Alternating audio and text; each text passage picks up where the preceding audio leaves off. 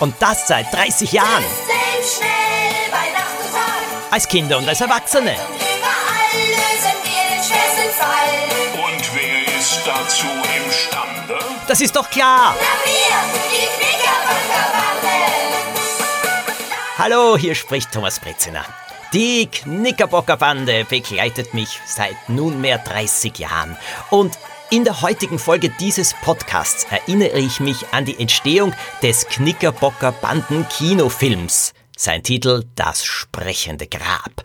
Als er herausgekommen ist, gab's ziemliche Aufregung wegen einer Szene. Und wenn ich euch später erzählen werde, was in dieser Szene geschehen ist, ihr werdet es nicht glauben. Manche sagen ja, dass ich damals schon so leicht hellseherische Qualitäten hatte. Naja, vielleicht wirklich. Aber gleichzeitig war es für mich auch immer das Ziel, in der Knickerbocker Bande viele Dinge zu schildern, die ich mir denken könnte für die Zukunft. Mir ging es ja auch oft um Technologien, ganz bestimmte, wie die Nanotechnologie, diese Mikroroboter.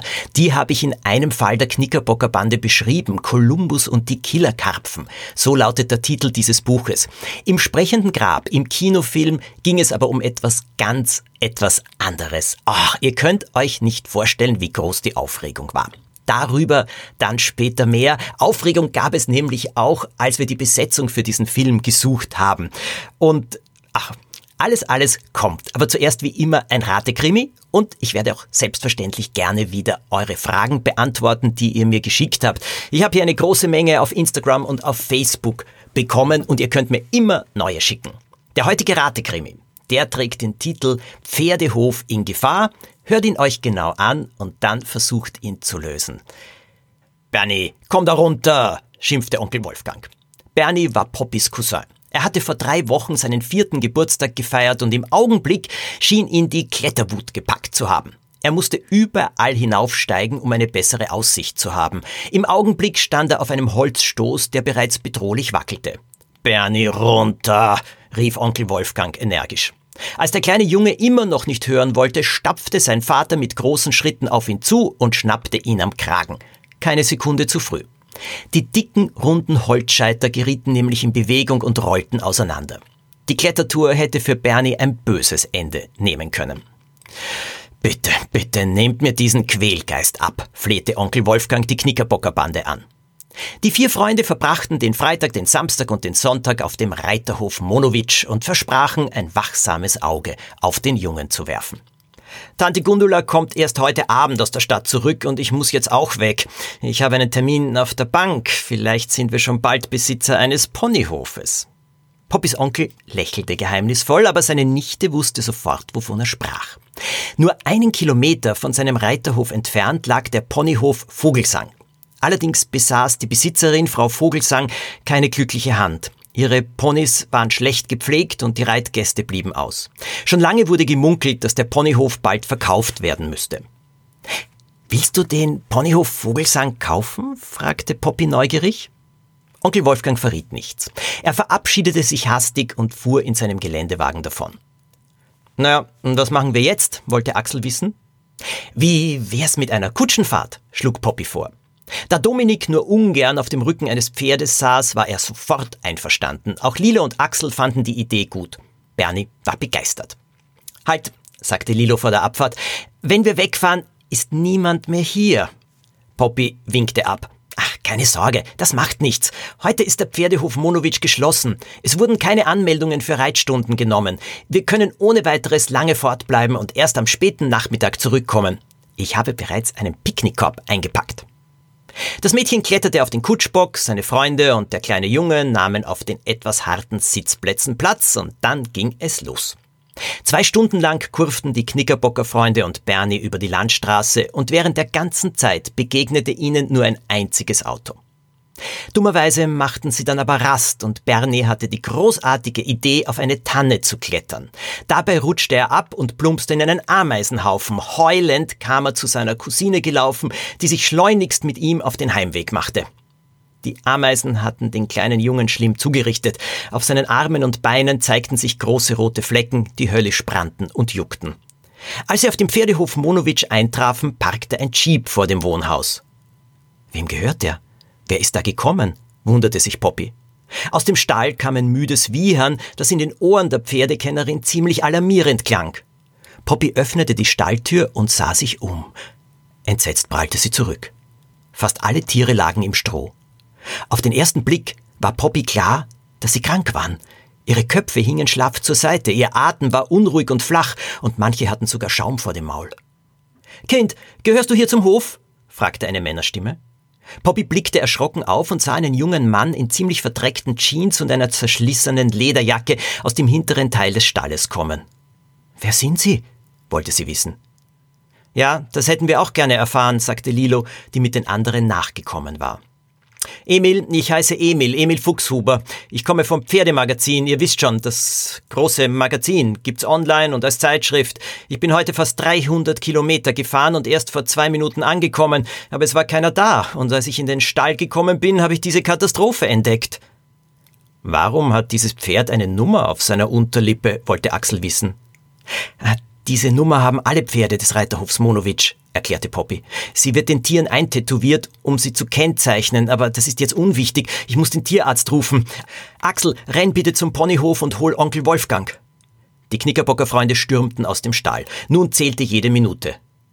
Bernie, komm von dem Jeep runter, rief Lilo entsetzt. Poppys Cousin hatte ein neues Klettergerät entdeckt und turnte auf der Motorhaube des Jeeps herum.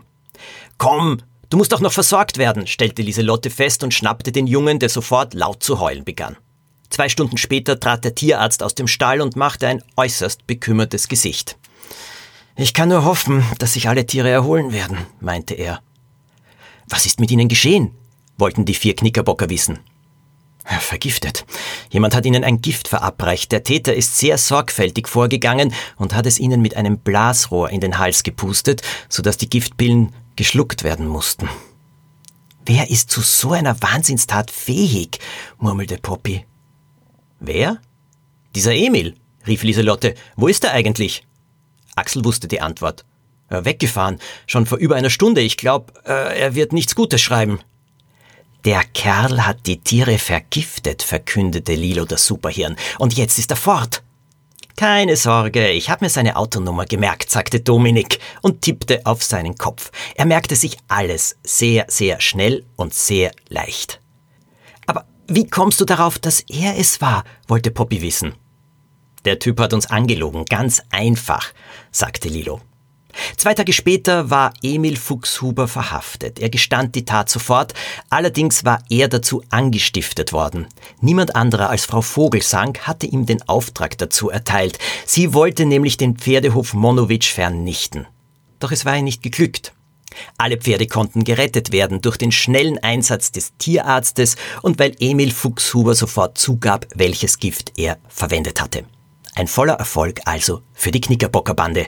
Und die Frage an euch, wieso wusste Lilo, dass Emil Fuchshuber gelogen hatte?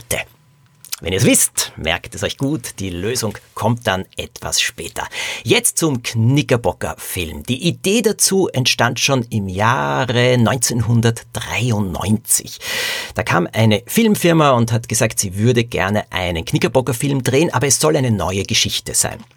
Es wurden dann viele Ideen hin und her gewälzt und schließlich entstand das sprechende Grab. Die Entstehung des Drehbuchs hat ziemlich lange gedauert. Ein Kinofilm war auch für mich neu. Ich habe Teile der Geschichte geschrieben und geliefert. Drehbuchautoren haben sie dann zu einem Filmdrehbuch umgewandelt. Und dann wurde die Besetzung gesucht. Und es gab eine Idee, dass dieser Film in Englisch gedreht wird, um dann auch englisch synchronisiert zu werden und international verkauft zu werden. Na, diese Idee hat mir natürlich sehr, sehr gut gefallen und ich habe mich gefreut, dass die Knickerbocker Bande als Film auch in andere Länder kommt. Trotzdem sollten etliche Darsteller aus Österreich sein, aber sie mussten während den Dreharbeiten trotzdem Englisch sprechen und sie wurden nachher dann deutsch synchronisiert. Aber wo kriegt man vier wirklich großartig spielende Kinder her? Damals wurden nicht so viele Filme in Österreich gedreht, in denen Kinder eine Rolle gespielt haben. Es gab auch keine Kinderschauspielschulen. Hm, was sollte also geschehen? Und schließlich entstand folgende Idee. In England gibt es Schauspielschulen für Kinder und es sollten zwei Kinder von dort geholt werden und zwei Kinder sollten in Österreich gefunden werden. Ein großes Casting begann. Es haben sich Hunderte und Aberhunderte Kinder gemeldet und es wurde gecastet, das heißt getestet und getestet. Bei Castings geht es darum, dass ähm, entweder Schauspielerinnen, Schauspieler oder eben Kinder kleine Szenen vorspielen, sich vorstellen, dass man sieht, können sie sich sehr gut bewegen, äh, sehr selbstverständlich bewegen, können sie Texte sagen, als wären das ihre eigenen Worte. Es werden dann kleine Szenen erarbeitet, sie werden gefilmt und man schaut dann, wer spielt am besten, aber vor allem, wer passt am besten auf die Rolle. Und schließlich wurden in Österreich eine Lilo gefunden und ein Axel. Aus England sollten die Schauspielkinder für die Rolle des Dominiks und der Poppy kommen. Ja, so war's.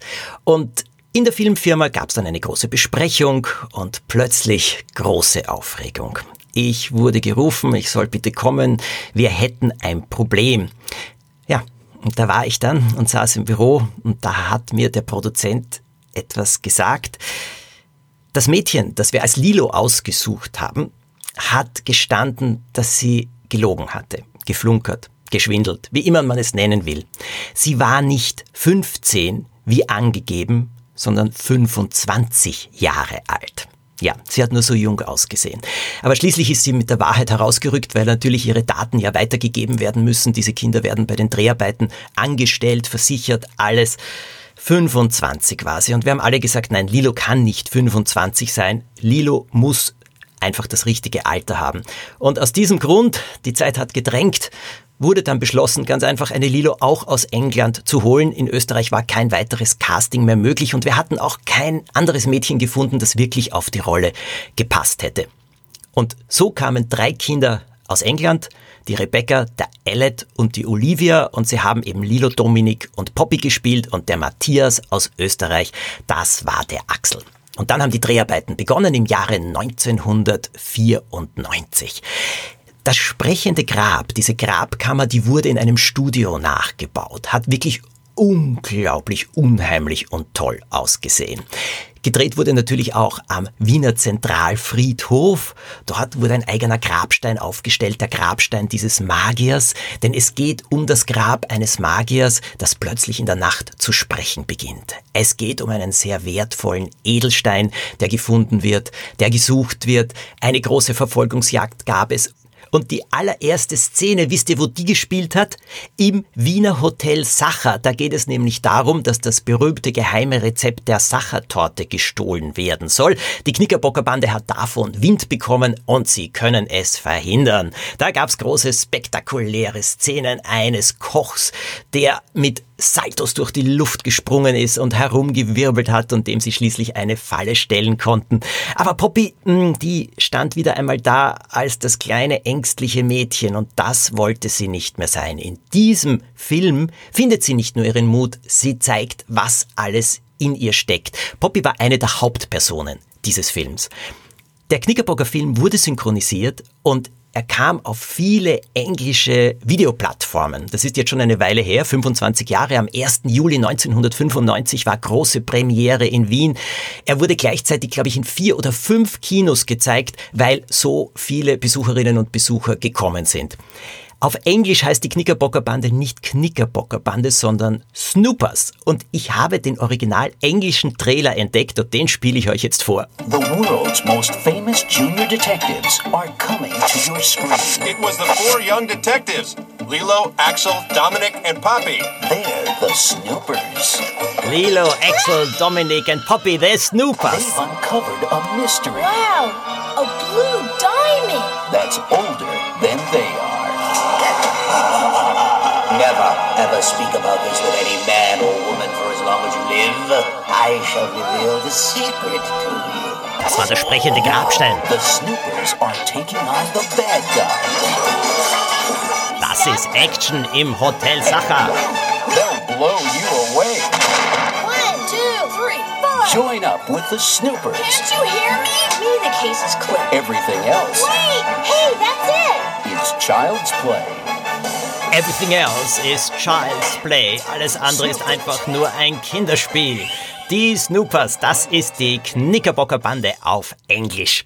Am 1. Juli 1995 war die große Premiere in einem großen Cineplex. Mindestens fünf Kino haben gleichzeitig gespielt. Alle waren voll. Danach sind alle Mädchen, Buben, Eltern herausgekommen. Es gab eine Bühne und dort haben wir dann verlost verschiedene Sachen aus dem Film.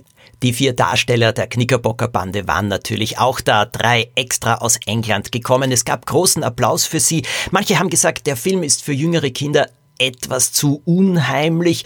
Hm, ja, er war schon sehr, sehr spannend, aber das sind ja auch die Bücher der Knickerbocker Bande. Im Kino war er auf jeden Fall ein großer Erfolg. Es sind an die 100.000 Besucherinnen und Besucher gekommen. Das war damals wirklich, wirklich gut, vor allem für einen österreichischen Film. Ich freue mich nach wie vor sehr darüber. Und jetzt die große Aufregung. Im Film nimmt Dominik etwas aus der Tasche. Wisst ihr, was das war? Ein Handy. Dominik hat 1995 im Film mit einem Handy telefoniert. Die Aufregung der Erwachsenen war groß. Wie kann man ein Kind mit einem Handy zeigen? Das ist ja wohl wirklich jetzt der Untergang der Hochkultur. Ja, das war vor 25 Jahren. Wie kann man ein Kind ohne Handy zeigen, ist wohl die Frage heute. Wenn ich euch das alles so erzähle, kriege ich ein bisschen Gänsehaut. Es sind so schöne Erinnerungen an all das, was sich rund um die Knickerbocker Bande abgespielt hat. Ihr habt mir viele Fragen geschickt auf Instagram und auf Facebook und eine lautet zum Thema Knickerbocker Bande von der Lena. Hattest du jemals das Gefühl, du musst die Reihe beenden, weil dir die Ideen ausgehen? Nein, zum Glück hatte ich dieses Gefühl nie. Es ist so, dass in den ersten zehn Jahren wirklich sehr, sehr viele Knickerbocker Bücher erschienen sind. Also da habe ich manchmal alle zwei Monate ein Buch geschrieben und ich habe sehr, sehr viele Ideen gesammelt. Bis zum heutigen Tag habe ich sie alle. Früher waren das dicke Notizbücher. Heute habe ich sie alle abfotografiert und habe sie im Handy und da blätter ich dann so drin, schaue nach und da sehe ich dann, hm, das könnte es sein oder dieser Fall könnte es sein. Und natürlich fallen mir auch immer wieder neue Ideen ein. Und dann setze ich mich hin und dann schreibe ich sehr, sehr gerne weiter. Warum gab es keine Fortsetzung nach Band 67 der Spinnenmagier? fragt Cedrix. Also es ist so gewesen, dass nach dem Spinnenmagier ein Verlagswechsel stattgefunden hat und deswegen sind eine Zeit lang weniger Bücher herausgekommen, aber jetzt im Joppi Verlag kommen neue Bände heraus. Geheimplan gefährliche Tiere, das ist der Jubiläumsfall der Kinderknickerbocker. Dann gibt es Schlangenschloss und Geistervilla, das wird so ein dicker Band, bei dem man selbst am Ende jedes Kapitels entscheiden muss, was man jetzt tun würde und dann herumblättert quer durch das Buch. Da stecken viele Abenteuer in einem dicken Buch drinnen und ich hoffe, dass es allen so viel Spaß macht, wie es mir damals beim Schreiben gemacht hat und auch jetzt beim Arbeiten an dieser Neuausgabe. Und für die Erwachsenen gibt's dann den dritten Band der Erwachsenen Knickerbocker Bande, Der Tote in der Hochzeitstorte. Letzte Frage für heute. Wurden die Knickerbocker eigentlich nach und nach moderner, zum Beispiel Smartphone, Computer, Google Maps etc.? Naja, wie gesagt, Dominiks Handy war schon revolutionär. Heute ist es so, dass wir ältere Knickerbocker Bände neu herausbringen. Die bearbeite ich dann, da schaue ich sehr genau drüber und da geht es dann darum, dass sie nicht mehr in eine Telefonzelle laufen, sondern das Handy herausnehmen, nicht mehr in eine Bibliothek gehen zum Recherchieren, sondern eben googeln. Selbstverständlich, das hat heute alles Einzug gehalten und wenn ich neue Abenteuer schreibe, dann ist das natürlich eine Selbstverständlichkeit. Das waren eure Fragen. Ihr könnt mir jederzeit weitere schicken, am besten auf Instagram oder auf Facebook. Eine letzte Frage habe ich heute noch an euch. Konntet ihr den Rate-Krimi lösen? Wie hat Lilo herausgefunden, dass Emil Fuchshuber gelogen hat? Emil Fuchshuber hat die Pferde vergiftet. Er hat behauptet allerdings, dass er erst vor wenigen Minuten auf dem Pferdehof angekommen ist nach einer dreistündigen Autofahrt. Warum das gelogen war? Weil der kleine Bernie auf seinem Auto herumgeklettert ist, auf der Motorhaube. Und die Motorhaube eines Autos, das stundenlang unterwegs war, ist natürlich sehr, sehr heiß und ein Kind hätte sich dort ganz schrecklich verbrannt. Ist zum Glück nicht geschehen.